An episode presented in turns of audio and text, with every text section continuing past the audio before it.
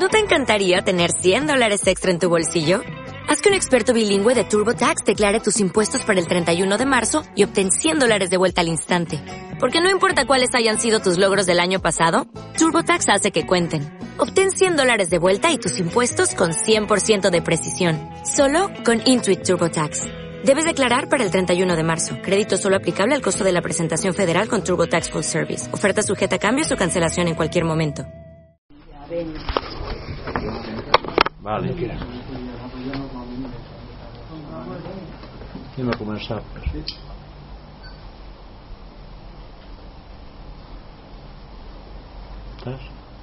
Bueno. El tema de hoy, pues, como ya sabéis, conviértete en el sendero. Hay una sentencia en la voz del silencio, precisamente, que dice, no puedes recorrer el sendero antes que tú te hayas convertido en el sendero mismo. Todo esto trae un, una filosofía de trabajo tremenda, antes de que tú te hayas convertido en el sendero mismo.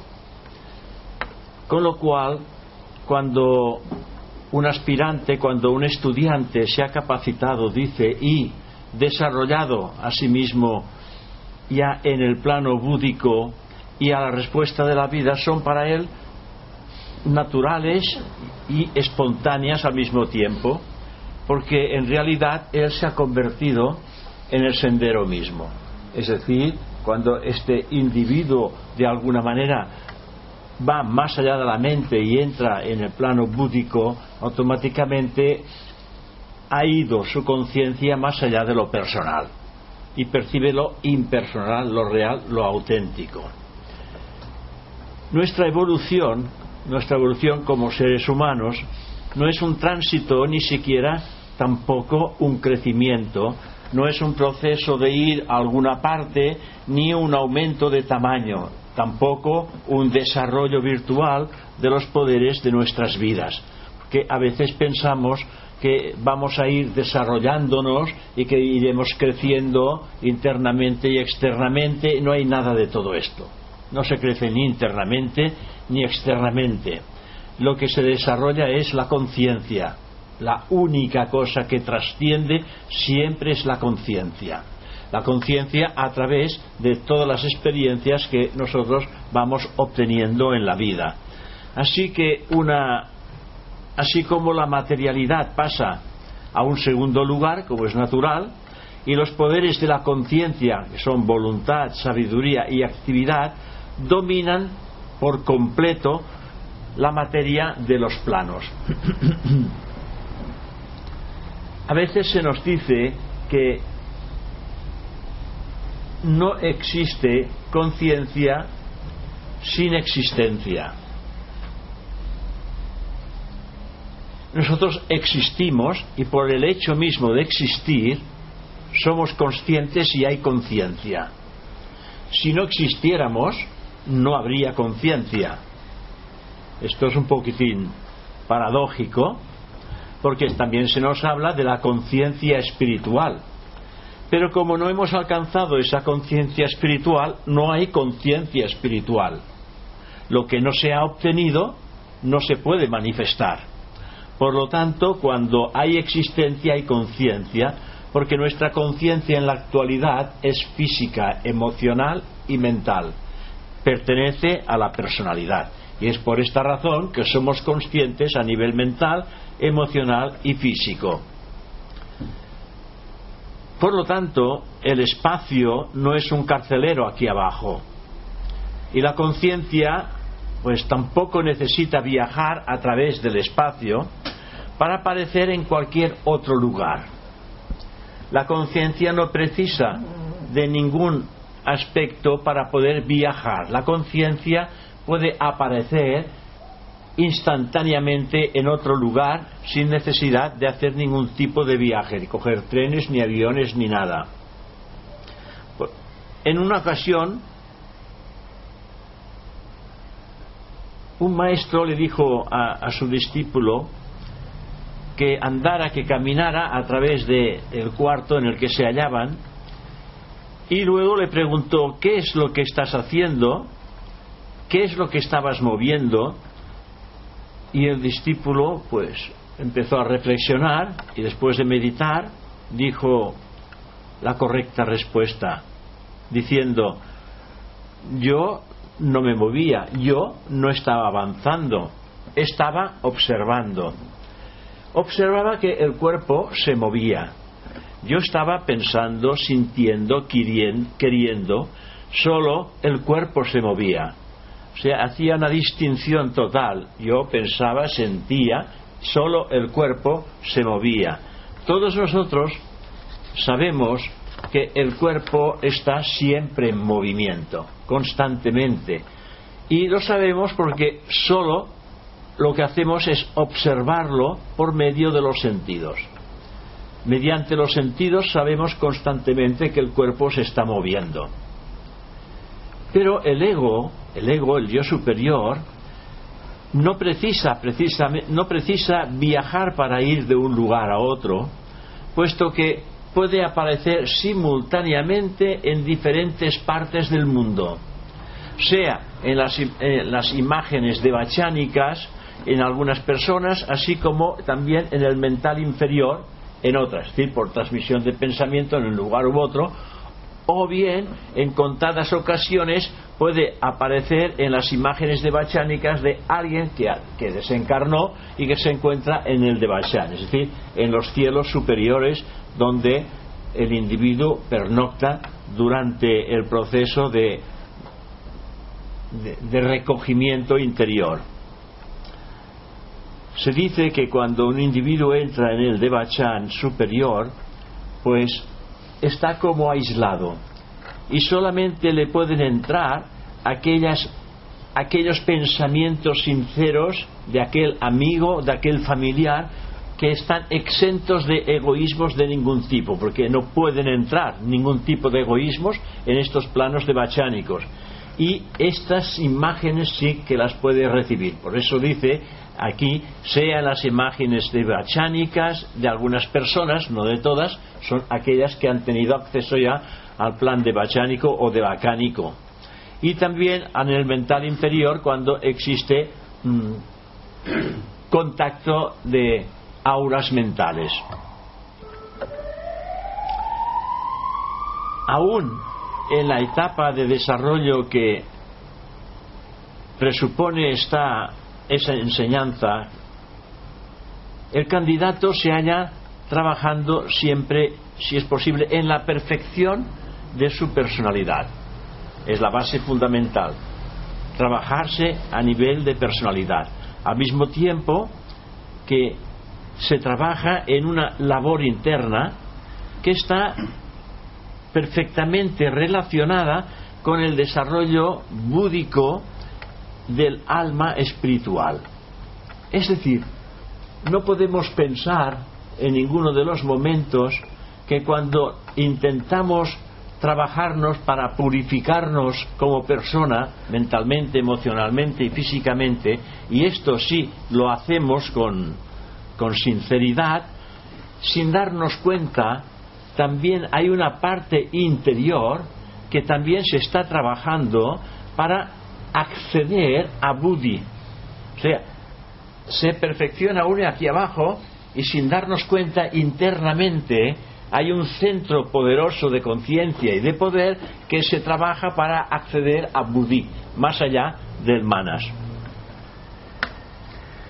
Con lo cual, este individuo está ascendiendo a través de lo que es el plano búdico, el plano de la intuición, el plano de la sabiduría, está accediendo hacia ese plano de la sabiduría, de aquí que su conversión, su entrada, su conversión en el sendero, se manifiesta por un gran desarrollo de simpatía, amor hacia los demás.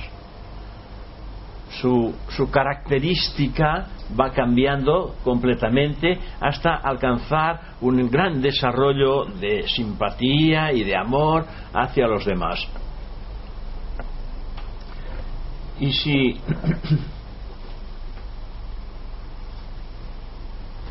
recordamos al Maestro Jesús, Él dijo, yo soy el camino, la verdad y la vida.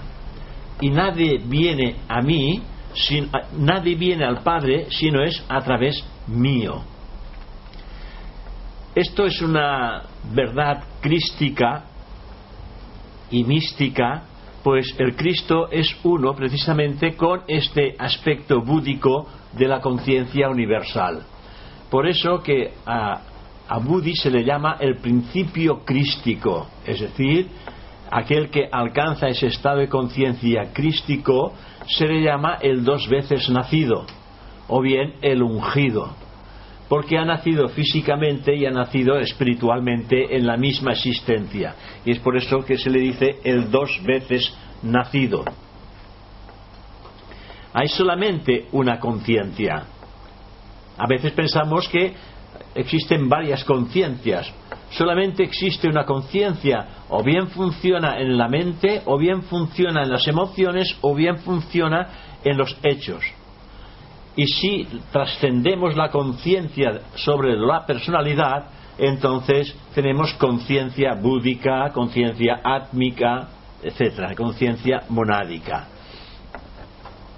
Así que solamente hay una conciencia al alcanzar el pleno conocimiento de este hecho, de que solamente hay una conciencia, el iniciado en los misterios puede convertirse en un arat. Un arat es una persona, un individuo, que ha alcanzado lo que se llama la cuarta iniciación. Se ha convertido en un arat, un maestro de sabiduría. Pero, a menos de que vaya a través de este principio que hemos manifestado crístico, si no va a través de este principio crístico, no puede alcanzar al Padre. El Padre es la propia mónada, por eso a la mónada se le llama nuestro Padre que está en los cielos, en los cielos divinos y espirituales, que son los mundos causales. Es decir, nuestra Padre que está en, la, que, eh, que está en, los, en el cielo y que es la mónada que está por encima de Atma, que está por encima de lo que es la triada superior o lo que es el rayo de la mónada. Sabéis que el rayo de la mónada es Atma Buddhi Manas y que la mónada, por lo tanto, está por encima de Atma Buddhi Manas. La mayor parte de los hombres tratamos de escapar al dolor hasta donde, a nosotros, hasta donde nos es posible pero Cristo, Él aceptó el suyo añadiéndole el de los demás. ¿Veis? Un poco como el crecimiento de la conciencia hace que el individuo acceda a sacrificios no soñados todavía por nosotros. Así que los que siguen el sendero búdico o crístico o intuitivo dicen instintivamente cuando la pena los aflige, dicen, son muchos los que sufren, ¿por qué desearía yo ser eximido del sufrimiento? Más aún, en la plenitud de su simpatía, de su atractiva simpatía, sienten ellos una máxima agudeza de lo que es el dolor ajeno. Sienten muy intensamente el dolor ajeno antes de alcanzar esta serenidad del aratado. El aratado cuando se alcanza ya no hay sufrimiento porque su conciencia ha trascendido lo personal, está en lo, en lo real, en lo divino. La iluminación que los pone por encima de la muerte y que al mismo tiempo los hace brillar con el gozo de la libertad, cualquiera que sean las penas que ellos tengan que sobrellevar. No les importa cuáles son las penas que tienen que sobrellevar, ellos son fuertes, son osados, son valientes, no temen a nada, puesto que han trascendido todas las limitaciones que el ser humano tiene y que de alguna manera se deja absorber por ellas.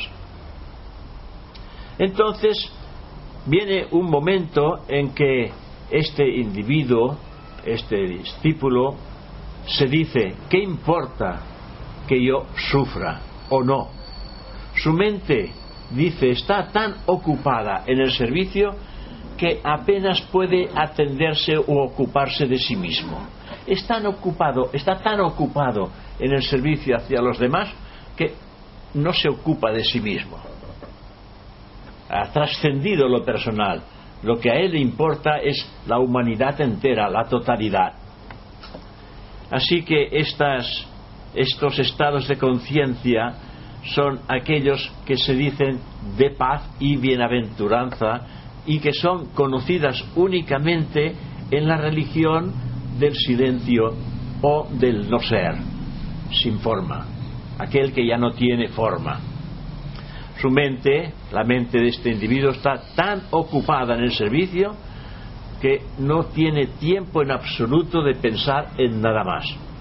Pueden ser comprometidas por aquellos o aquellas que quieren pensar en realidades metafísicas, pero lo que él tiene como precepto interior es, es ese silencio y el, el silencio y el no ser, el no verse involucrado en forma alguna. Por eso se nos dicen que las expresiones orientales están basadas en la idea fundamental de que Dios universal se expresa él mismo como Sat, Shit, Ananda, lo cual es conciencia y bienaventuranza. Ser, conciencia y bienaventuranza. El ser, el ser se comprende bien, conoce también la conciencia y la conoce también por experiencia, pero no la felicidad, que en definitiva es lo que el hombre pretende encontrar aquí en este mundo. Vosotros sabéis que la felicidad no es de este mundo. Lo máximo que podemos experimentar en este mundo es satisfacciones y bienestar, pero no felicidad. Si buscamos la felicidad en el mundo, pues el hombre lo que encuentra siempre es lo contrario, que es infelicidad. Quien busca el que quiere adquirir una ilusión encuentra finalmente la desilusión y así sucesivamente. Todos nosotros buscamos, nos buscamos a nosotros, todos nos buscamos a nosotros mismos. La felicidad no es cosa que se pueda ganar, no es cosa que se pueda obtener y poseer, porque es nuestro propio estado de ser. La felicidad es interior. Por lo tanto, no es algo que tenemos que buscar, es nuestro propio verdadero ser, nuestro propio estado de ser es la felicidad a nivel interior. Por esta razón siempre se nos dice que si hemos de encontrar la felicidad, la encontraremos en nuestro interior. Con lo cual, hombre, conócete a ti mismo y conocerás esa felicidad que es permanente en el ser divino. Lo que sí está claro es que el deseo común el amor por las cosas externas, en obsequio también de ese gozo agradable, astral o sensorial, se ha ido mencionando ya anteriormente que el discípulo no debe ni tiene que buscar satisfacción en tales deseos, y menos en deseos y pasiones.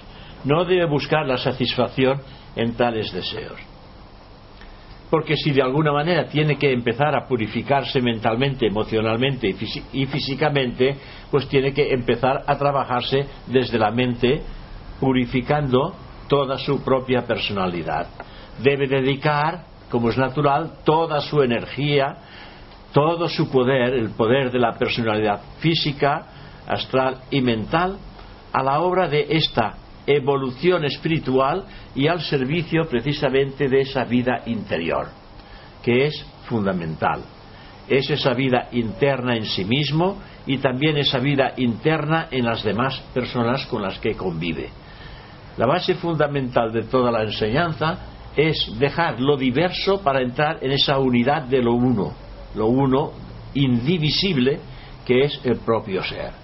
Eso interno es indivisible en la vida externa todo es divisible, como ya, como ya sabéis, pero la vida interior todo es unión. No hay posibilidad de que exista división. Por lo tanto, indivisible.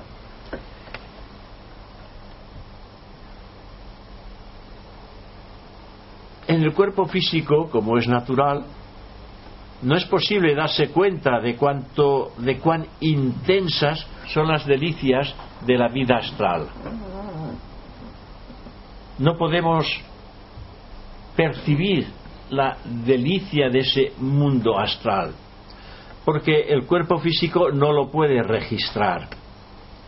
Pero en cuanto el individuo alcanza lo que se llama autoconciencia astral, él sí que percibe directamente toda la satisfacción que este mundo le puede aportar a través de las experiencias que él puede realizar dentro de lo que es satisfactorio y divino, sintiéndolo ya en el mundo físico, hasta un cierto punto como es natural. Sin embargo, tal peligro no lo es tanto para las personas que están buscando definitivamente el sendero, porque se nos dice que el mundo astral, pues hay que andar con cuidado, porque como es natural, un mundo desconocido en el que existen muchísimos peligros. Ya sabéis aquellas frases que son hechas que os dicen, cuidado al coger la rosa porque está llena de espinas. Cuidado bajo la flor, es posible que exista una serpiente. O sea, el mundo astral es tan bello y tan hermoso que el hombre automáticamente queda hechizado por él. No sé si habéis visto esta película, esta película Más allá de los sueños.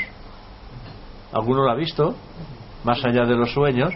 Habéis visto que el que, el que tiene la experiencia del mundo astral lo está viviendo. Y lo está viviendo de una manera satisfactoria. Porque todo aquello cobra vida. En realidad, aquello no es real no es real, es un estado de conciencia hasta que está pasando porque pertenece todavía a la personalidad. La personalidad solamente le ha muerto, se le ha muerto el cuerpo físico, la conciencia pasa al astral y en el astral pues está percibiendo todas estas cosas que existen en los siete niveles del mundo astral. En esta película vemos cómo, cómo tiene que ir pasando por varios niveles. El, eh, ¿cómo se llama? El protagonista, el protagonista pasa por varios niveles hasta alcanzar el más denso y oscuro, que es el del suicidio. Ya sabéis que el suicidio dicen que es un acto de cobardía, perdón, es un acto de valentía que solamente lo realizan los cobardes, porque no, porque temen afrentarse a la realidad. Y entonces dicen, mira, muerto el perro, muerta la rabia. Pues no, no quiere decir que muerto el perro, muerta la rabia, quitándose la vida, todo se ha terminado. No, al contrario. La cosa continúa y continúa largo tiempo. Tanto tiempo como vida le hubiera quedado si no se hubiera suicidado. ¿eh? Por lo tanto, este acto de suicidio, cuando termina, vuelve a empezar y lo vuelve a vivir y cuando termina lo vuelve a empezar lo vuelve a vivir hasta tantas veces como años como años le quedan de vida con lo cual, el kama manas es tremendo para esta persona, porque es un crimen a la naturaleza el quitarse la vida, no solamente el quitar la vida a los demás, sino el quitarse la vida a, a sí mismo. También incluso este individuo no, no debe anhelar el gozo de los placeres prolongados también del mundo celestial, ya no solamente del mundo astral, sino del mundo mental o celestial, mental superior, y por otra parte no deberá tampoco aterrorizarse o asustarse por las lecciones que el karma le ponga por delante en el camino. Sabéis que en cada vida pues tienen que saldarse, saldarse ciertas deudas del pasado, deudas kármicas, cosas que hemos sembrado en el pasado, que no recordamos, pero que en un momento determinado de esa existencia, pues vienen estas pruebas que llaman pruebas, que se llaman pruebas para, para que nos demos cuenta hasta dónde podemos nosotros llegar, si, si somos capaces o no capaces de saldar la deuda.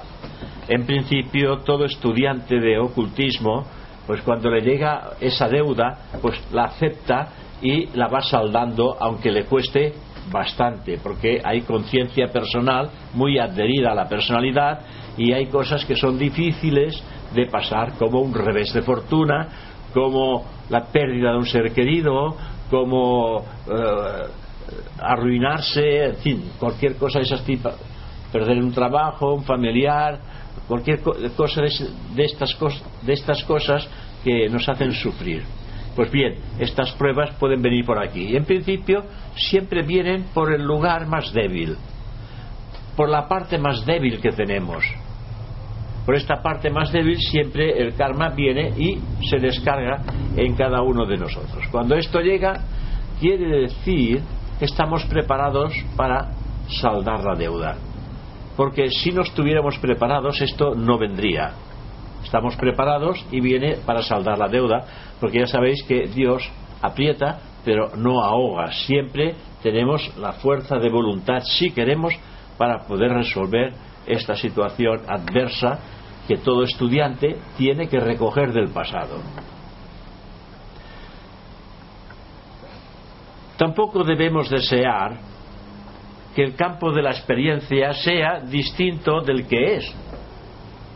Nuestra experiencia eh, es X la que sea en este mundo, lo que estamos haciendo, lo que nos toca vivir, no tiene que ser distinto de lo que es, porque además todos sabemos que las leyes naturales son inmutables, no se pueden cambiar, por lo tanto son inmutables y que debemos utilizar la experiencia que tenemos, la que hemos acumulado, la que hemos desarrollado, pues para progresar, para desarrollar y progresar en nosotros mismos hasta alcanzar un estado de liberación el máximo posible. Si no fuera por este orden que la naturaleza establece en el mundo, sería imposible que el intelecto se desarrollara.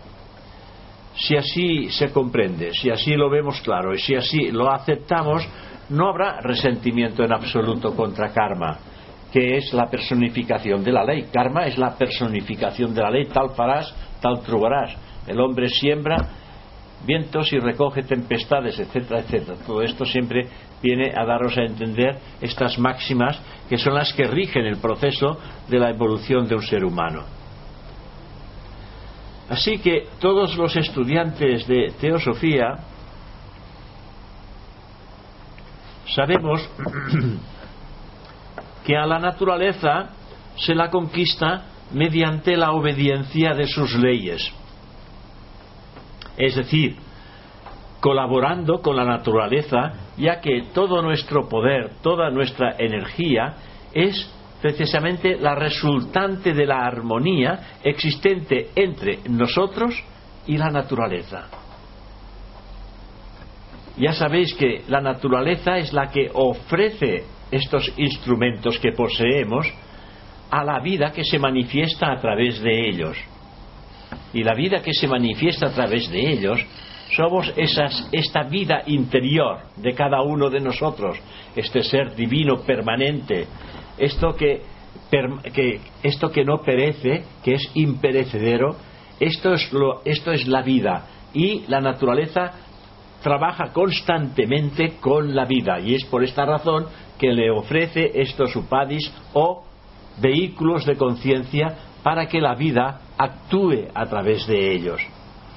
O sea, que nosotros no nos damos cuenta y, somos absorbidos por la forma física de nuestro cuerpo, por las dolencias de nuestro cuerpo, nuestro cuerpo. Por lo tanto, yo no soy el cuerpo. Cuando digo nuestro cuerpo, estoy diciendo que no soy el cuerpo. Nos preocupamos por las dolencias del cuerpo, si es alto o si es bajo, si es hombre o si es mujer, si está enfermo o, o no está enfermo, si es rico o si es pobre, si tiene satisfacciones o no las tiene. Y en realidad todo esto es superfluo, porque esto pertenece al cuerpo. Y todas estas cosas desaparecen cuando el cuerpo desaparece. Y solamente queda la realidad de aquello que somos. Y eso que somos es vida. Y esta es la experiencia que la vida saca a través de estos cuerpos, de estos vehículos que tenemos.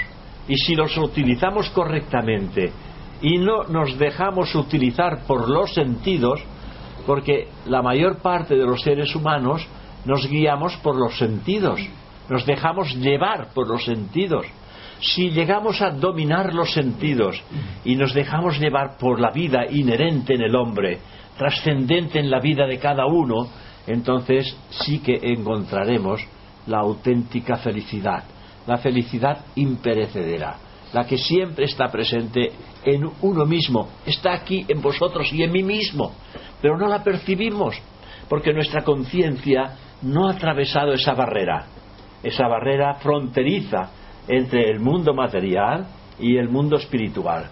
Solamente podremos gozar de la felicidad espiritual cuando actuemos con el espíritu. Si actuamos con la personalidad, como la personalidad no puede entrar en el mundo espiritual porque pertenece al mundo material, entonces no lo podemos experimentar. Es por esta razón que purificándose uno físicamente, hay un poder inherente en el hombre que va trascendiendo hacia Buddhi, hacia la sabiduría y hacia el aspecto crístico del ser, del ser divino. Un, bote de vela, un bote de vela, un barco, un bote de vela, para navegar tiene que ir, como es natural, a favor del viento. El ocultista sabe que esta es la tónica a establecer, ir a favor de la vida. No solamente en los diversos planos, sino también en las diversas formas de vida en que ellos residen, en que en estos planos residen. Hay distintas formas de vida en los distintos planos de la naturaleza. En el plano físico, formas físicas. En el plano astral, formas astrales. En el plano mental, formas mentales. Pues bien, si nosotros estamos en perfecta armonía con estas diversas formas, entonces podremos perfectamente convivir con ellas y podemos sacar de todo este proceso de intercambio experiencias realmente extraordinarias para crecer internamente. Hay también un sentimiento de, de amistad, de amistosa simpatía para los animales, para las plantas y aún para los minerales. Es decir, todo estudiante tiene que ir despertando al mismo tiempo este sentimiento de amistosa simpatía a los animales, a las plantas, a los minerales. Vosotros diréis, ¿y eso por qué? A los minerales. Porque Dios está crucificado en el reino mineral. ¿Sabéis que una mota de polvo una mota de polvo es un arcángel en potencia. Está por desarrollar una mota de polvo. Hay en ella la vida de Dios encerrada. La mota de polvo tiene una contracción y una dilatación. El mineral tiene una contracción y una dilatación. Por eso se dice que Dios está crucificado en el mineral, o bien también que está dormido en el mineral, que despierta en el vegetal, se hace consciente en el animal y autoconsciente en el hombre. Y eso es la vida, porque es la vida la que pasa a través de todos los reinos de la naturaleza, hasta que finalmente entramos en el reino humano. Y en el reino humano ahora nos encontramos. Y como que el reino humano es el más elevado de los planos de la naturaleza, entonces debemos de desarrollar una conciencia a la cual le llaman superhumana, o sea, más allá de lo humano, trascender lo humano y entrar directamente en contacto con esa vida oculta y misteriosa de la vida una y rica espiritual. Considerar el mundo como un lugar lleno de entidades hostiles, a veces es la desastrosa costumbre de nuestro tiempo y de la mayor parte de ciertas personas, solamente por medio de un sentimiento de simpatía con todo lo que nos envuelve, la vida se deja conocer y se pone automáticamente en armonía con todo lo que es referente con nuestra propia existencia. De eso se trata de ponernos en armonía con todo lo que hace referencia a nuestra existencia, con lo cual también en armonía con todos los demás.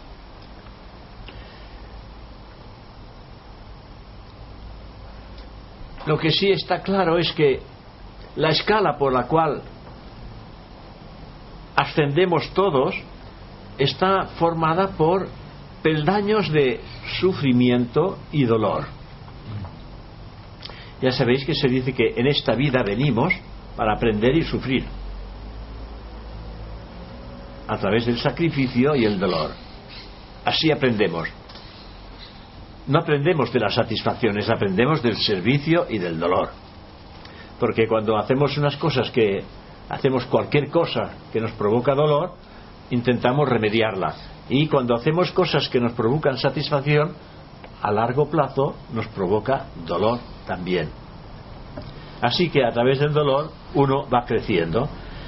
Estos solamente pueden ser, estos dolores, este sufrimiento, solamente pueden ser acallados o silenciados por la voz de la virtud, por haber adquirido esa virtud pertinente que es la que va a silenciar ese dolor y ese sufrimiento.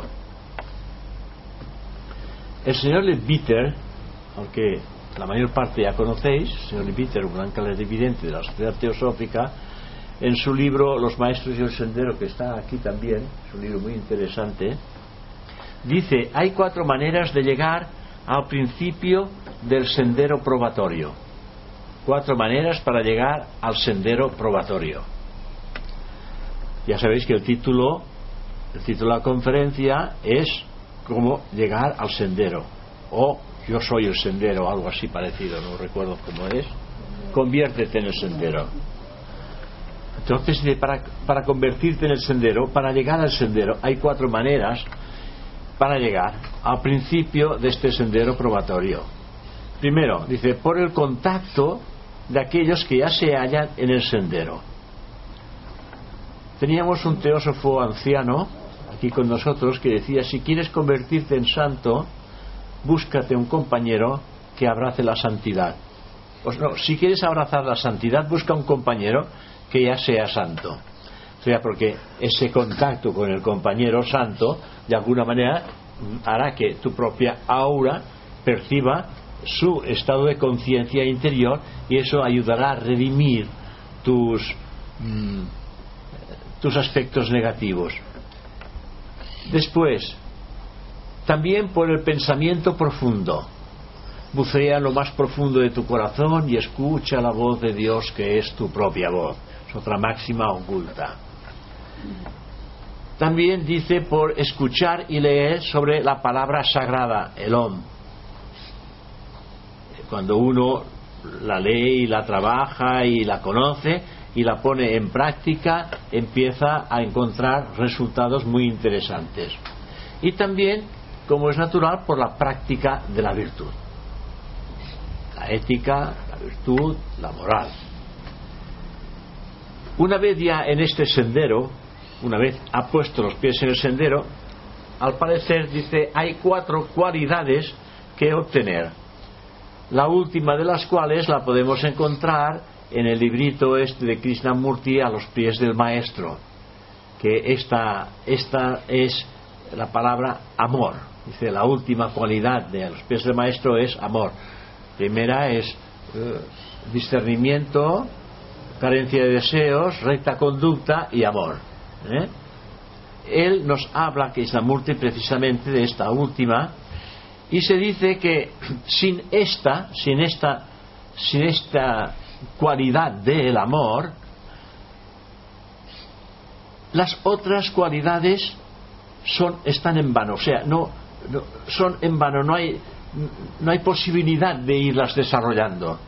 Tienen que ir siempre con esta característica de ese amor que permite que todas las cosas se vayan suavizando y que vaya acercándose cada vez más. Diríamos que el amor al cual él hace referencia es un amor totalmente, absolutamente desinteresado y que en definitiva, es la única vía que conduce al sendero propiamente. La vía del amor, del altruismo, en el pensamiento, en la palabra, en la acción en todos los procesos en los que de alguna manera hemos de empezar a cultivar nuestra propia personalidad. Todos los antiguos hábitos, costumbres, hábitos del cuerpo y de la mente deberán ser subyugados por medio de una virtud positiva.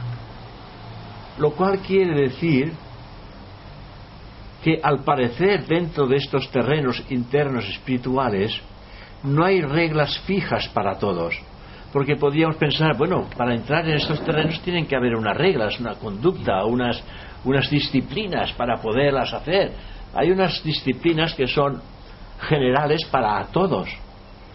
Pero yo pienso que la mejor disciplina es que cada estudiante cree sus propias reglas. Cada individuo tiene que crear sus propias reglas, sus propias disciplinas. Porque él va a crear aquellas reglas o disciplinas que van a ofrecer la menor resistencia para que aflore lo real en sí mismo. No vamos a ir a buscar lo más difícil, vamos a buscar aquella parte que nos es más fácil para que aflore en esa personalidad esa visión de lo eterno, esa visión espiritual y divina del ser espiritual en el hombre. Buscaremos estas reglas que van a ofrecer la menor resistencia y no la máxima resistencia. Sería estúpido buscar algo o una disciplina que no podemos de ninguna de las maneras realizar. Buscaremos aquellas disciplinas que realmente podemos acceder y realizar. En muchas ocasiones se nos dice que el candidato al sendero necesita poner en, en juego toda su determinación, o sea, todo aquello que puede y más, diríamos, para extinguir en sí completamente la culpa de egoísmo que pudiera encontrar a diario en el examen de su propia conducta. Hay consejos teosóficos que se nos dice que diariamente el hombre debería recogerse y hacer un examen de toda su conducta diaria y de esta manera poder observar si en esa conducta han habido actitudes egoístas, prepotentes, de incomprensión, etcétera, eh, aspectos de que son características de los defectos que poseemos los seres humanos y haciendo un examen diario, lo que estamos haciendo es corrigiendo, corrigiendo el defecto. Porque toda espiritualidad tiene sus defectos. Y los defectos de la espiritualidad son los de la personalidad. ¿Eh? Por ejemplo, los rayos de los rayos divinos, como rayos divinos, tienen también sus defectos no como rayo, sino en su manifestación. En la manifestación siempre hay defectos y errores que se cometen. Y estos errores que se cometen son siempre efectos de la dualidad en la que nosotros estamos viviendo. Porque si todo es divino, si todo es espiritual y es divino, aquí, o si todo es sabiduría en los mundos internos, solamente encontramos en nuestro mundo, encontramos lo que es la ignorancia. Todo es sabiduría, pero solamente en este mundo encontramos lo que es la ignorancia. En los mundos espirituales no hay ignorancia. En los mundos espirituales todo es sabiduría. La ignorancia está aquí. Y nosotros, sin darnos cuenta, ahora no nos damos cuenta, pero sabemos que estamos inmersos dentro de un mundo que es la ignorancia total y absoluta del mundo espiritual. No digo ignorancia intelectual mediante la cual se pueden hacer grandes descubrimientos en el mundo físico, no. Es la ignorancia de aquello que somos. Y el dolor y el sufrimiento más grande que padece el estudiante es la ignorancia. La ignorancia es la que nos provoca el dolor. ¿Por qué? Porque hacemos cosas que no son de recibo. Y esas cosas que no son de recibo, cuando las reflexionamos, sufrimos por no decir cosas más gordas, que existen. Uno no puede remediar figurando una escena en la que se ponga de manifiesta la falta. Observarla, sí, y luego borrarla. Tampoco es interesante anclarnos en el recuerdo de una falta del pasado. Acto, acto seguido, una vez la hemos borrado, podemos, podemos reconstruir en la imaginación la virtud correspondiente. Es decir, si hemos pecado de egoísmo, entonces la virtud correspondiente es el inegoísmo, digámoslo de esta manera. Y podemos suplir el egoísmo por una visión mental inegoísta y considerarla durante algún tiempo y determinarse a manifestar de ahora en adelante la virtud y no la falta, la virtud del inegoísmo y no la falta. Es una manera de cambiar la polaridad de los pensamientos.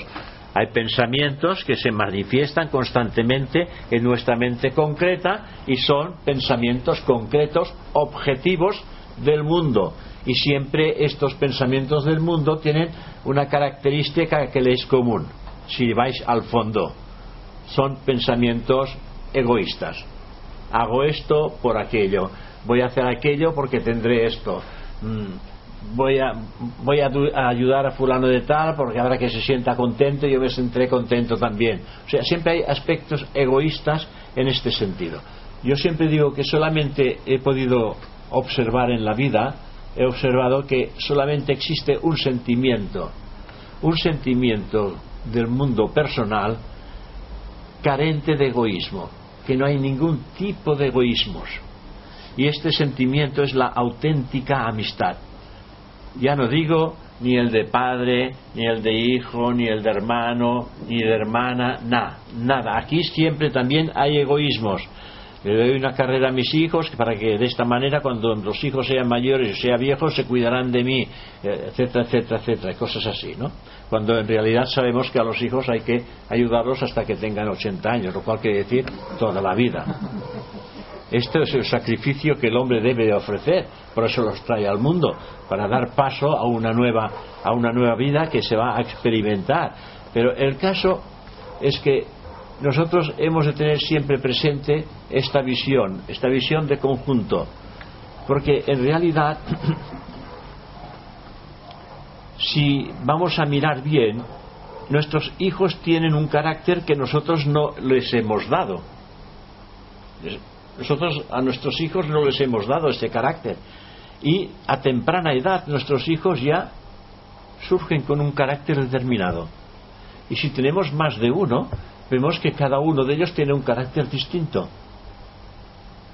Y, queremos llevarlos a nuestro terreno. Eso es lo que hacemos los padres, ¿no? Queremos llevar a nuestros hijos a nuestro terreno. ¿Por qué? Yo tengo más experiencia. Es un niño, un niño que no sabe lo que él no sabe lo que es la vida. Yo ya llevo años y años ya dándome tumbos por la vida. Yo tengo una experiencia y yo sé lo que le conviene a esta criatura. ¿Cómo osamos pensar eso? Yo lo digo porque yo lo, yo lo he hecho, yo lo he pensado. Llegó un momento en que me di cuenta que realmente esto no era así, que cada uno tenía que escoger su propio destino. Cada uno trae un carácter en el que se identifica en ese carácter. Decimos a nuestros hijos, no, no, es que tienes que estudiar, porque es claro, porque si no estudias, pues no podrás hacer esto, no podrás hacer aquello. Yo lo digo, mi hija, en un momento determinado, pues lo que pasó, los 14 años o así, pues vientos, vientos que surgen por las con los amigos y las amigas y las notas iban bajando. Las notas iban bajando. Cuando siempre había tenido muy buenas notas. Y yo, yo entonces le dije, vamos a ver cómo lo arreglamos esto. Y me la llevé a pasear por el monte y le dije, mira, ¿cómo van los estudios? Oh, no sé, no tengo muchas ganas de estudiar. Eh, Digo, ¿y qué? Lo que tienes más ganas de jugar. Dice, bueno, de pasar el tiempo, de pasar el tiempo. Digo, mira, si estudias, no lo hagas por mí. Yo no necesito que estudies para mí. Yo lo que he tenido que estudiar, yo ya lo sé, no tengo necesidad de, no tengo necesidad que estudies para mí. Si estudias, tienes que estudiar para ti y para nadie más. Lo que sí está claro es que si tú no estudias, tus amigos no te darán las notas. Tus amigos siempre cuando les pidas ayuda se irán por otro lado, se irán por otro lado. Y si tú quieres algo, te lo tendrás que ganar. Porque si no te lo ganas, no lo tendrás. Y si quieres estudiar, podrás hacer esto, esto, esto y esto. Tendrás muchas salidas.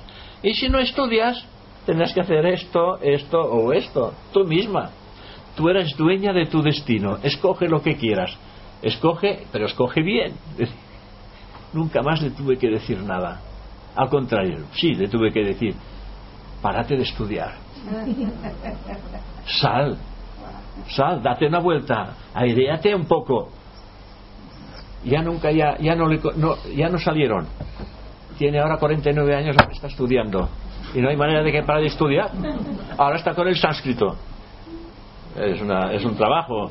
Tiene 49 años, ahora está con el sánscrito. No para de una carrera, otra, otra, otra, y ahora está con el sánscrito. Bueno, no sé cuándo parará. Esto le caló muy hondo. Digo, ¿pero por qué no te casas? Este, no, no, no, no, nada. Quiero ser libre. Pues muy bien. Y la otra hija lo mismo.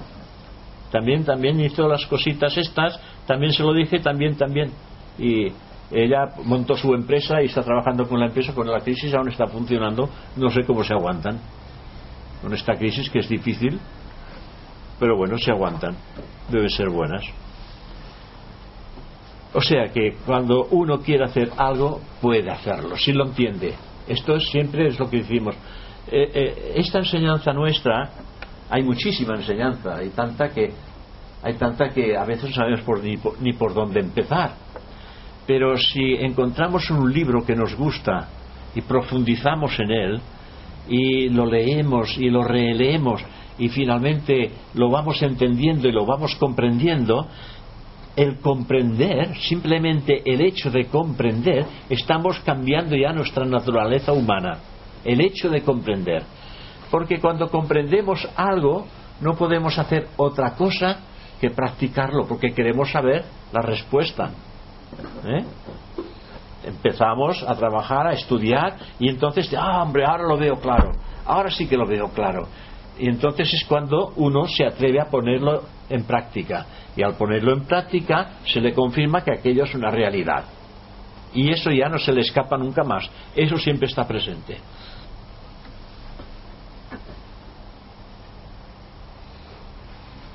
Es evidente que para abandonar nuestras faltas tenemos que sufrir, como es natural, grandes heridas en nuestro orgullo. Porque hemos de reconocer que existan ciertas faltas.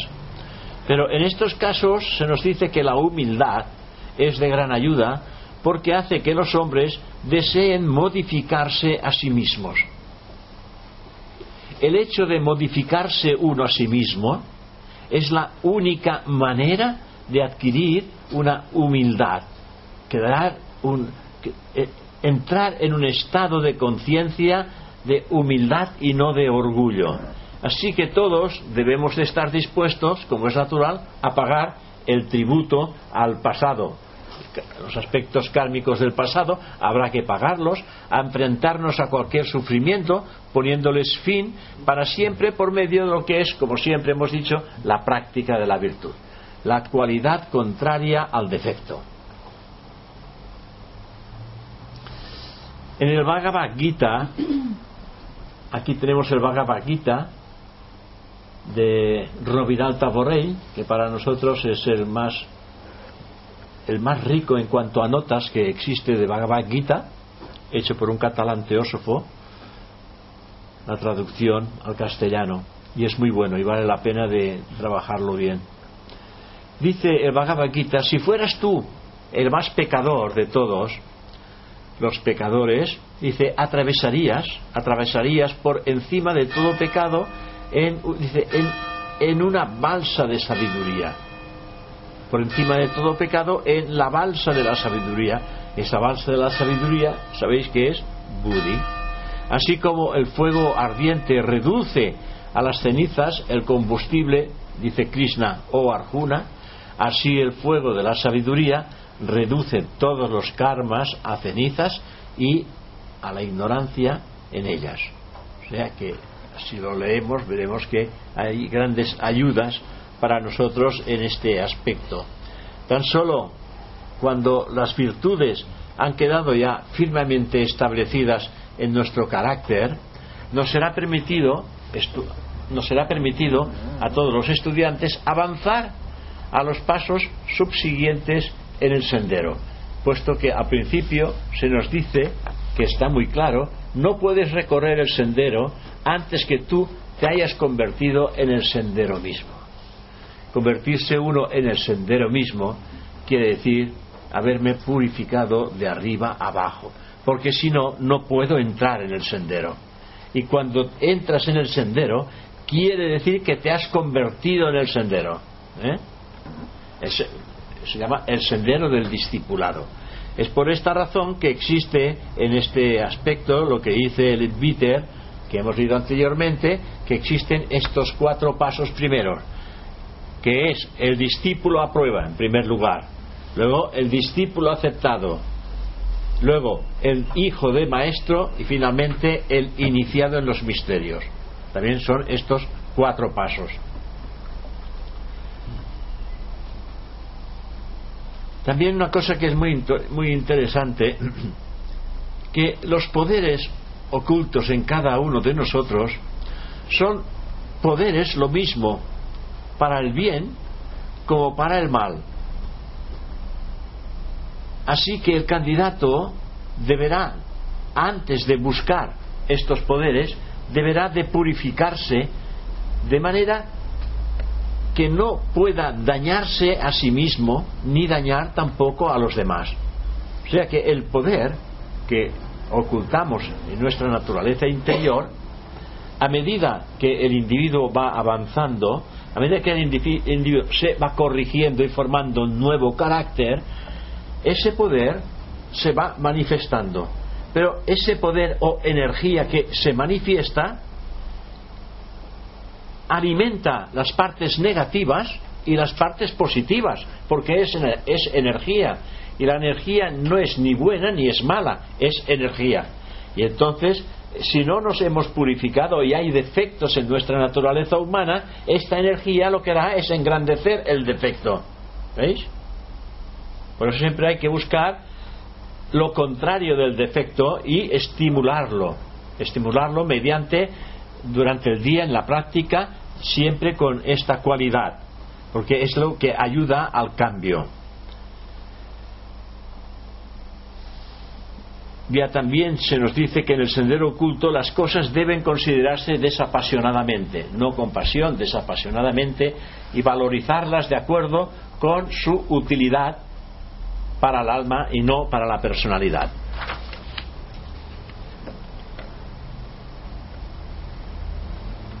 vamos a pararnos para ver si hay un poco de diálogo entre nosotros sobre los temas que hay aquí. En, otra ocasión pues lo terminaríamos. ¿Tenéis algún comentario, alguna pregunta sobre este particular que podamos engrandecer, por ejemplo? Porque seguimos un ritmo, pero no entramos en, otros, en otras cuestiones. El tema del servicio, ¿cómo se debería tomar? Como ¿El qué? El tema del servicio. Del servicio ah, servicio. Eh, ¿Como algo organizado o como algo que va surgiendo en el camino? sí. Como algo que va surgiendo, no es algo que hay que ir a buscar. Cuando viene, cuando la ocasión se presenta en prestar un servicio, bueno, pues es la ocasión de hacerlo y este servicio que se presta se dice se presta el servicio por el mismo servicio el trabajo por el mismo trabajo bien hecho dice es como es como el, el, servicio que es el trabajo dice es como es trabajar para es como trabajar para las cosas de Dios sin esperar nada a cambio dice porque cuando trabajas o sirves sin esperar nada a cambio todo lo demás viene por añadidura, viene solo sin buscar. Esto es el servicio por el servicio.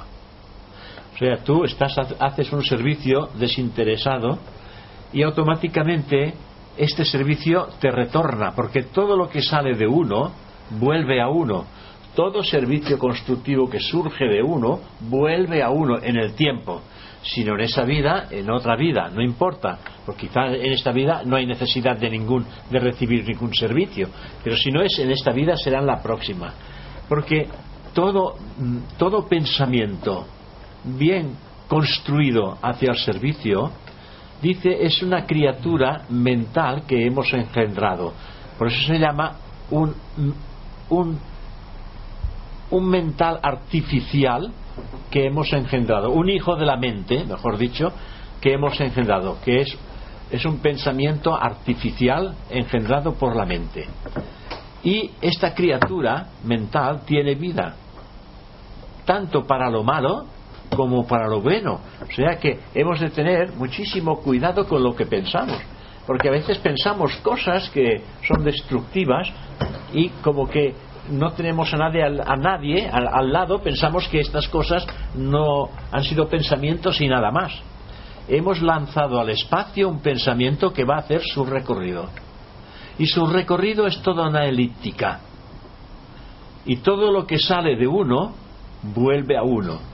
Si es un pensamiento negativo y que este pensamiento ha sido creado con fuerza, porque hay, hay, hay un, hay un, estado de enfado en uno mismo hacia otra persona o hacia otra cosa, entonces ese pensamiento tiene fuerza. Y este pensamiento, en cuanto dejamos de pensar en él, no se desvanece. Busca otras mentes que piensen como este, lo, como este ha pensado. Y el pensamiento se va haciendo grande y hace una elíptica alimentándose de otras mentes que están alrededor de este pensamiento. Y finalmente este pensamiento se descarga. ¿Se descarga dónde? Donde nació. Y si es un pensamiento fuerte y que se ha ido alimentando, pues bueno, puede venir una enfermedad, un revés de fortuna, una caída, bueno, pueden venir cosas de ese tipo, pueden suceder.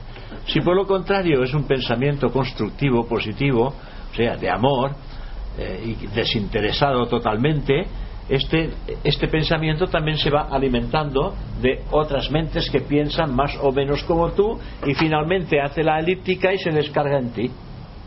Y cuando se descarga en ti, tú no sabes lo que ha pasado, no sabes lo que pasa, pero te sientes contenta, te sientes feliz. Dices, eh, parece que estés flotando sobre la tierra, que, no toquen, que tus pies no tocan en el suelo, y es que estás recogiendo lo que sembraste días atrás o tiempo atrás en beneficio de alguien o de los demás. El pensamiento es una criatura que tiene vida. Dice Peter que eh, en un momento determinado entraron en el tren y en el compartimiento donde ellos vivían, eran, compartimentos en aquella compartimentos se llaman ¿Sí? de cuatro o cinco personas no sé. Al entrar en el compartimento este pues recibió como una bofetada de las de los pensamientos negativos que habían en ese compartimiento. Porque él era muy sensible y clarividente clarividente causal con lo cual veía lo astral y lo mental recibió esto dice aún dice aún hay las formas mentales de un, de, un acto criminal, criminal que se ha cometido en este apartamento eso lo explica lo explica en unas de sus eh, en uno de sus libros. O sea que a veces las formas mentales quedan adheridas al sitio durante muchísimo tiempo, porque han ocurrido allá, han ocurrido allí y ahí están. Y entonces aquel que entra en ese compartimiento, pues las puede recibir, estas formas mentales. Es como cuando vais en una casa donde hay un mal ambiente. Vais a una casa que hay un mal ambiente. Cuando salís, salís peor que, cuando habéis entrado. Habéis entrado muy bien y salís hecho, salís hecho un trapo. ¿Por qué? Porque hay un mal ambiente y ese mal ambiente absorbe vuestra vitalidad. O bien vais en una casa de que hay un ambiente realmente fantástico, jovial, agradable, las personas también lo son, y bueno, sales de allá, sales cantando, cantando Viva el Rey porque sales contentísimo, con ganas de volver. Estas cosas se transmiten de unos a otros, de unos a otros. Las energías no están nunca quietas, siempre están activas y activan en su consciente y el consciente de todos los seres humanos que entran en contacto con ellas. ¿Y dónde está el arrepentimiento? ¿Cómo? El arrepentimiento. El arrepentimiento está... Piensas a veces sin darte cuenta, Sí. estoy pensando. Sí. Y No, te- Y te puedes arrepentir, ¿no? Claro. El mejor arrepentimiento, eh, el mejor arrepentimiento es hacer lo contrario del error que cometimos. Este es el mejor arrepentimiento. Porque si nos arrepentimos y después no hacemos nada por, por cambiarlo, ¿eh? No, pero quiero decir que se puede quedar eliminado ese pensamiento. Si tú has pensado mal por algo y te arrepientes y dices, uy, no, pues Ah, bueno, bueno. Pero el pensamiento ya está. Sí. Una, una vez lanzada la criatura al espacio, esta criatura hace todo su periplo y finalmente se descarga en uno. Si es un pensamiento creado con mucha fuerza, si no es, si no es un pensamiento que no tenga un gran poder de energía, bueno, se desvanecerá. Estará un tiempo, pero y se desvanecerá porque no tiene el poder de subsistir. Si hablo de estos pensamientos fuertes o de odio o de amor, ¿no? Son pensamientos fuertes estos.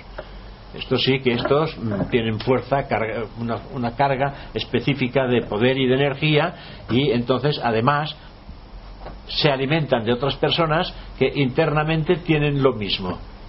Porque sabéis que lo semejante atrae a lo semejante. Una, uh, un pensamiento negativo dirigido a una persona que esa persona no es así, no le penetra. Su aura no lo permite. Su aura lo rebota. ¿Y sabéis qué ocurre? Cuando un pensamiento encuentra un obstáculo aura que rebota el pensamiento, este pensamiento va directamente a la persona que lo creó. Este es otra, es otra parte que también hay que tener en cuenta. Porque no hay peor enemigo para el mago negro que un mago blanco. Porque un mago negro quiere lo peor. Y en el mago blanco, en el mago blanco esto nunca le entra. Le rebota y vuelve otra vez al mago negro. Bueno, pero tienen, tienen muchas maneras de, de torear. Porque cuando les vuelve todo esto lo pasan siempre lo pasan a un animal, a un cerdo, a una gallina y el animal muere. Son gente que conocen las energías y las utilizan los magos negros en beneficio propio. Eh, hablando del servicio, lo que comentabas antes, eh, es que he tenido en la, casualmente, eh, he visto una persona que me ha enseñado un, la dueña de una tienda que, cuando vivía su marido, que le regalé un día. Estábamos en la comisión de festejos de Carnot. Y entonces, bueno, pues era, servi- era servicio. ¿no? Y yo le regalé un póster muy bonito a todo de Tagore en el que habla del servicio. Eh, no me acuerdo bien lo que dice, pero más o menos pues habla del servicio y dice pues eh, serví y dice que el servicio es la alegría. O sea que era esto un poco lo que decías de que sin, eh, lo que siembras lo recoges, ¿no? Mm. Y fíjate, al cabo del, después, en el año 86, en 1986 le regalé este póster y, y me ha dicho, dice, mira, el otro día eh, lo encontré entre un montón de papeles, arrinconado. Dice, y lo he sacado para, para enseñártelo. Porque le encargué un trabajo y, y yo lo iba a buscar. Y, y mira, pues qué bonito, ¿no? Ella y su marido pues ayudaban en la comisión, y yo también, un grupo de gente. Mm. Y bueno, pues qué servicio que es algo fantástico. Y por eso requería la radio. Si se puede aportar un servicio hay que hacerlo. Si hay la oportunidad hay que hacerlo. Lo que pasa es que en cuanto al servicio también, y que no sé si estoy equivocada, yo también pienso que se tiene que hacer un buen dis- discernimiento para que el servicio que haces hacia otra persona no, no influya en el karma que tiene esa propia persona. No es el servicio por el servicio, me imagino. Sí, evidente que el discernimiento siempre es fundamental. A lo mejor tú piensas que es un bien para hacia esa persona Sí. y pues estás es, es- es limitando, ¿no? Que pueda... Pero todo servicio que se hace en bien es bueno. El que lo recibe quizás no lo recibirá en esta actitud, pero en principio el que lo recibe lo recibe todo aquello que lo beneficia. Pero ya sabéis que a veces pues queremos hacer queremos ayudar a alguien que nuestra ayuda, que es mm, coherente y que es inteligente y que puede cambiar su vida, no es aceptada tampoco. Por eso es importante siempre utilizar primero discernimiento. El discernimiento es decir, bueno, vamos a ver si mm, esto que voy a hacer se va a ajustar bien a esta persona, ¿no? Si ella lo va a aceptar o no lo va a aceptar. Porque igual no lo acepta. El discernimiento es decir, bueno, esto que voy a hacer, pues evidentemente lo va a beneficiar totalmente, siempre y cuando esta persona pues te lo pida. Porque, claro, queremos a veces hacer el servicio, pero ya dice la teosofía que no que te tienes que ocupar de tu propia casa, que mayor servicio que el que puedes hacer es en tu casa. Servicio a tus hijos, servicio al marido, servicio a la mujer, al padre, a la madre, en la casa, el servicio, esto es el servicio a una serie de personas que están contigo. Esto es el primer servicio.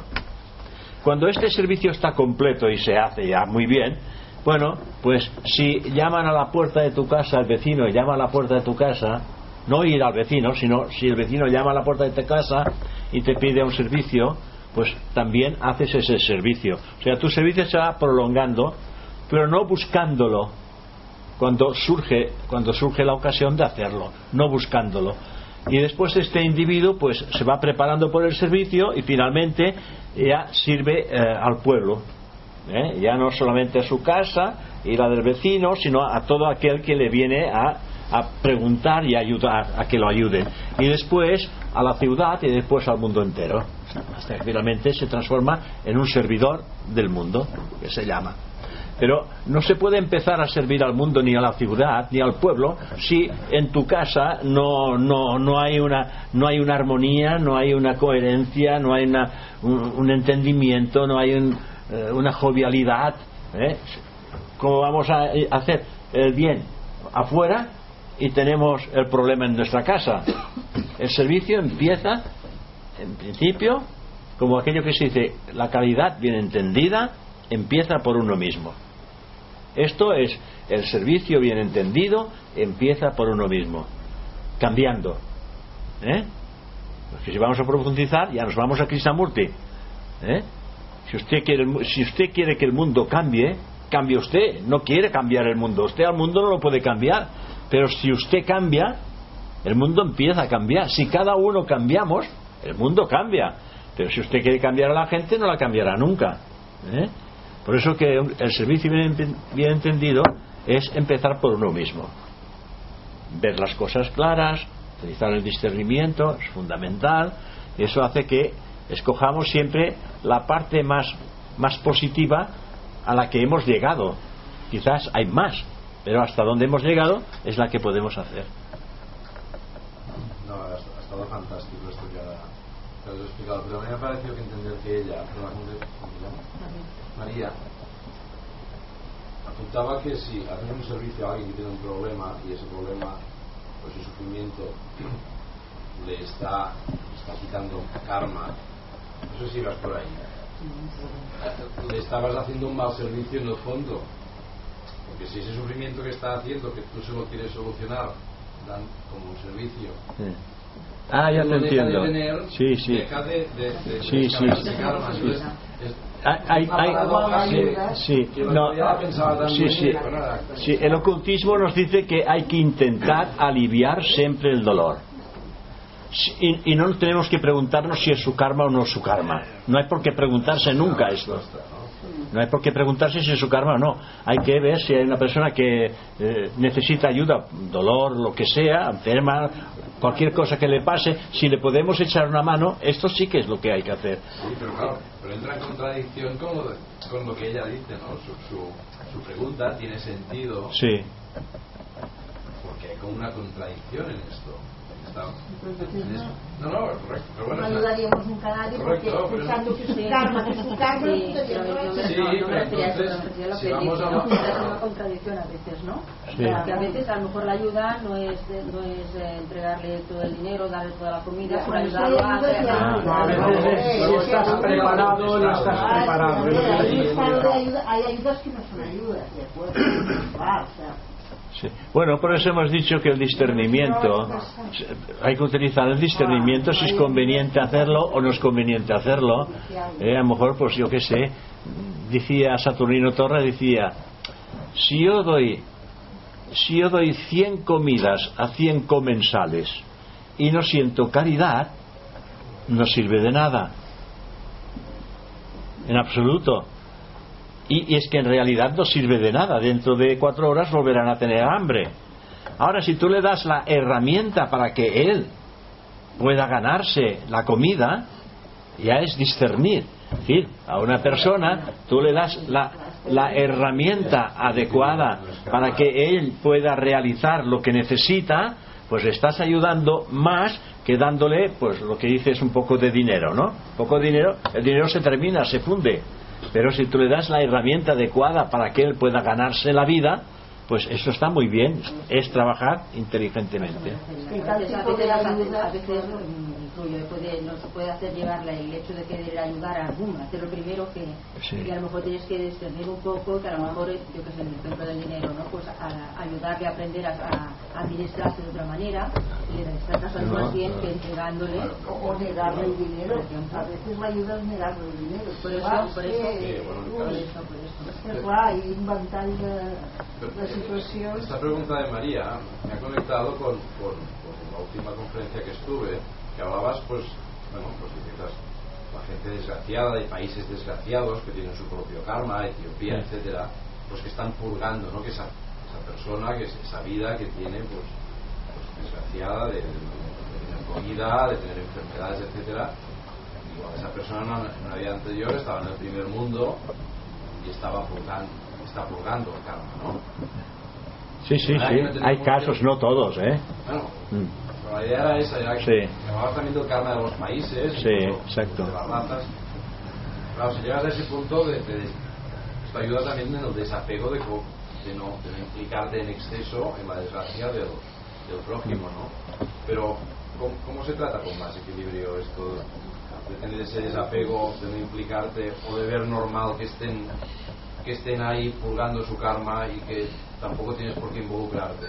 Yo estoy día con todo el tema de las ONGs y con todo el tema de ir allí a ayudarlos que a lo mejor comen más para comen más y se mueren a los 30 en lugar de los 20 pero sufriendo más porque en definitiva allí no hay agua ni comida ni todo esto como, como Hay que, hacer, hay que hacer el bien hasta donde se pueda, si se puede. Si después se termina y ya no se puede hacer más, pues estas criaturas sufrirán, ¿no? Estas personas sufrirán. Pero si hay las ONGs que trabajan en este sentido, pues yo pienso que lo harán hasta donde puedan. Y es lo bueno es que reciban ayuda. Ya, mira, por ejemplo, en la India, los mismos hindúes, mm, una persona se cae por el suelo, está, y dice, no se mueven, dice, es su karma. es su karma, correcto. Pero nosotros esto no lo admitimos. Vamos a intentar ayudar. Ayudar hasta donde se pueda, donde uno pueda. Si, si tú no, si nosotros no podemos, estamos aquí y no podemos estar en este, en este mundo, en este tercer mundo, ayudándolos, bueno, pues a menos mentalmente sí que podemos hacer algo. O también podemos eh, firmar para que las cosas se puedan hacer. Siempre se puede hacer algo en beneficio de los demás. O firmando, o creando movimientos, etcétera, etcétera. Pero de alguna manera, si están purgando su karma, es un camino que tienen que seguir, es una, es un- es una especie de destino. pero siempre pero, pero siempre pueden servir de estímulo para crear buen karma en otras personas. Ah, ahí, ahí ahí. Lo negativo siempre sirve para crear estímulo en otras personas. Porque si, si, si dices todo es negativo, ¿dónde estará tu servicio hacia los demás? Nunca lo harás. Nunca lo harás. Y bueno, no hay mayor gozo de hacer un trabajo desinteresado totalmente en beneficio de alguien, porque aunque no te lo agradezca, que no te hace falta, tú te sientes contento. Porque el que se siente contento es uno mismo. No necesita que el otro le diga que esto ha hecho lo que él quería hacer es ayudar. Lo ha hecho y se siente contento porque ha podido hacerlo. Esto es una satisfacción.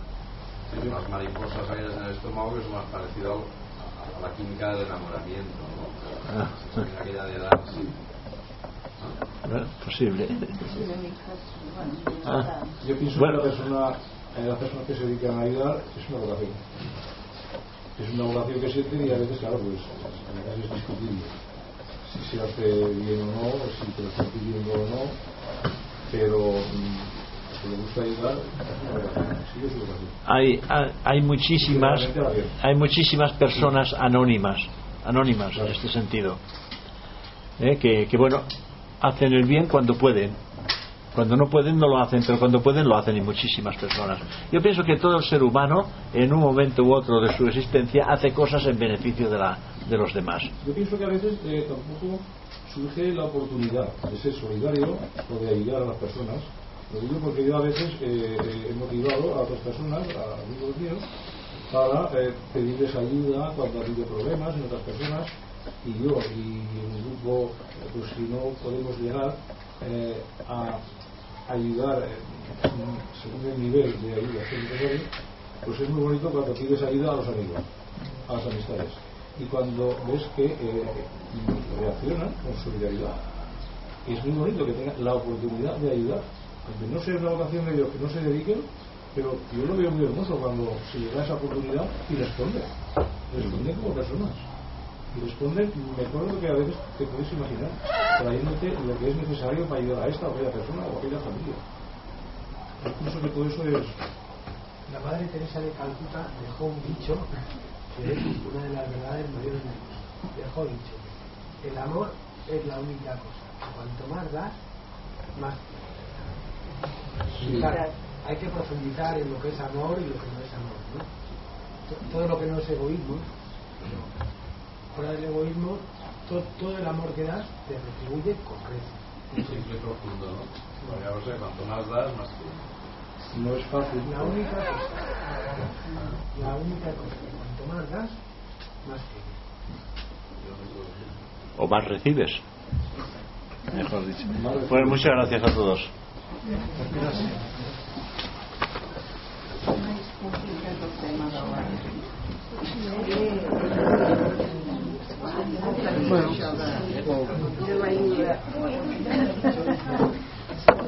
molt a dir, eh? Uh.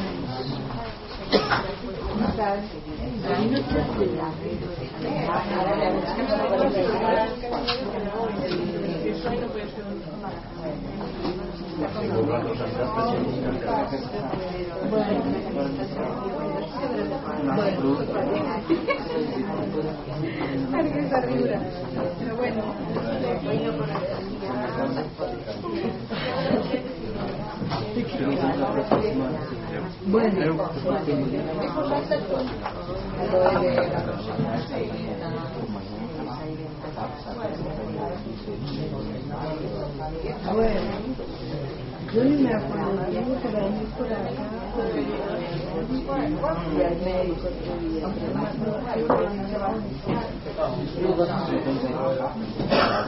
Sí, sí. Bueno, nos vemos. Espero que haya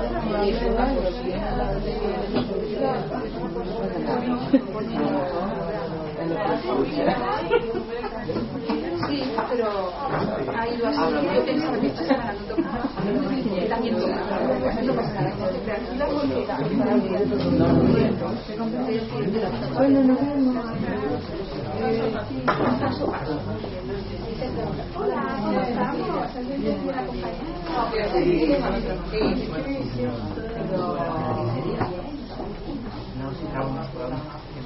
Soltero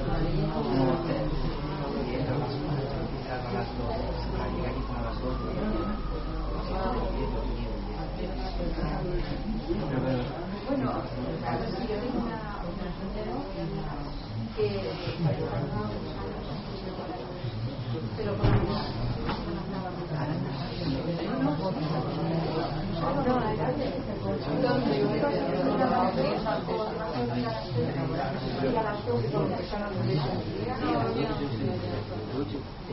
pero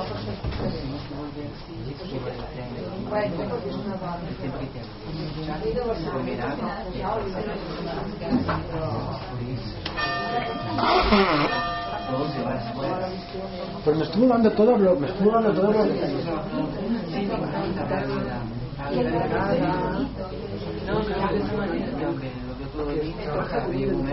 Gracias.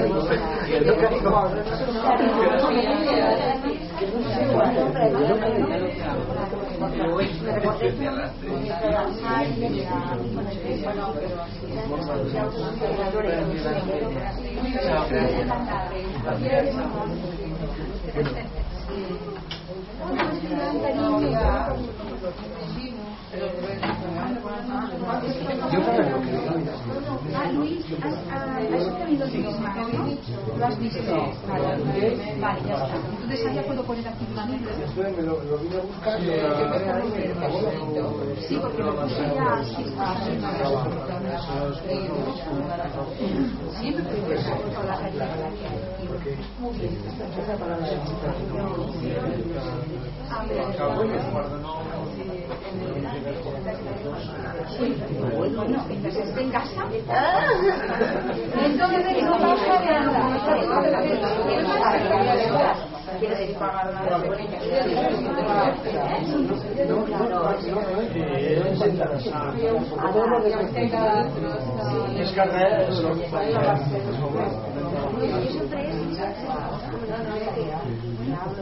Ara només fem una pàgina a vegades.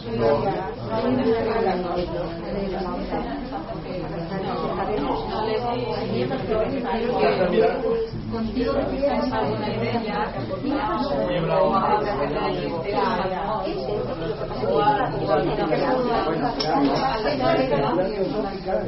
Entonces es que, ay, uy, uy, uy, yo no sé, no hay. Va,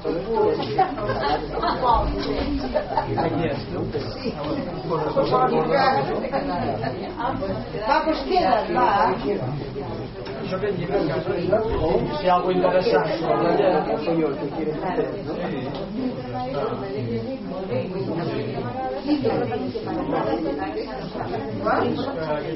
¿no? Ah, no,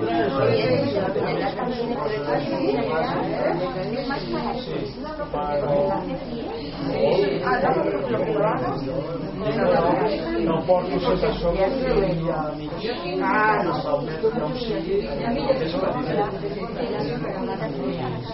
no, però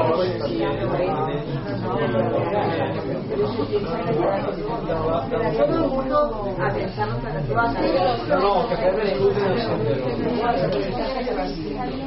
vas a No, no, que fem l'estudi del sendero. És que aquest ja és un palet. Aquest ho vols Luisito, hacía tiempo que no te veía. ¿Qué pasó? Que tú faltabas, faltabas, faltabas. Y yo también, ya, yo también he faltado mucho. del sistema de trabajo y ahora es que está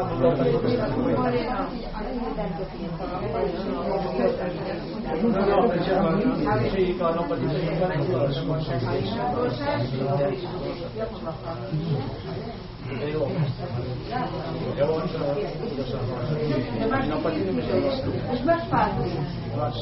sí, clar, no patim les conseqüències. Llavors, no patim només les Es más fácil ir a cuidar a un A més, aquest llibre tindrà una col·lectiu.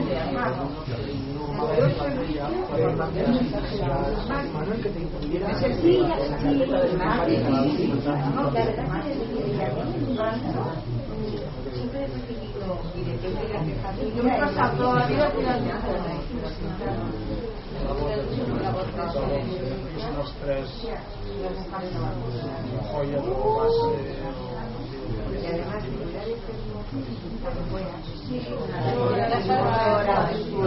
Lo sabes entender para aplicarlo,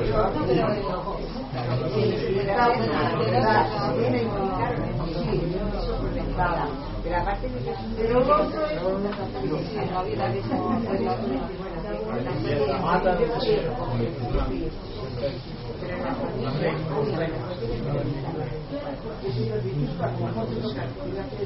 Clar, si no saps, o si no ho comentes, dius, vale, pues vale, voy a matarlo.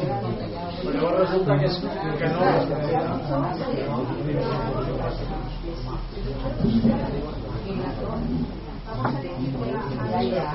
Vamos a ella. Como ella está preguntando,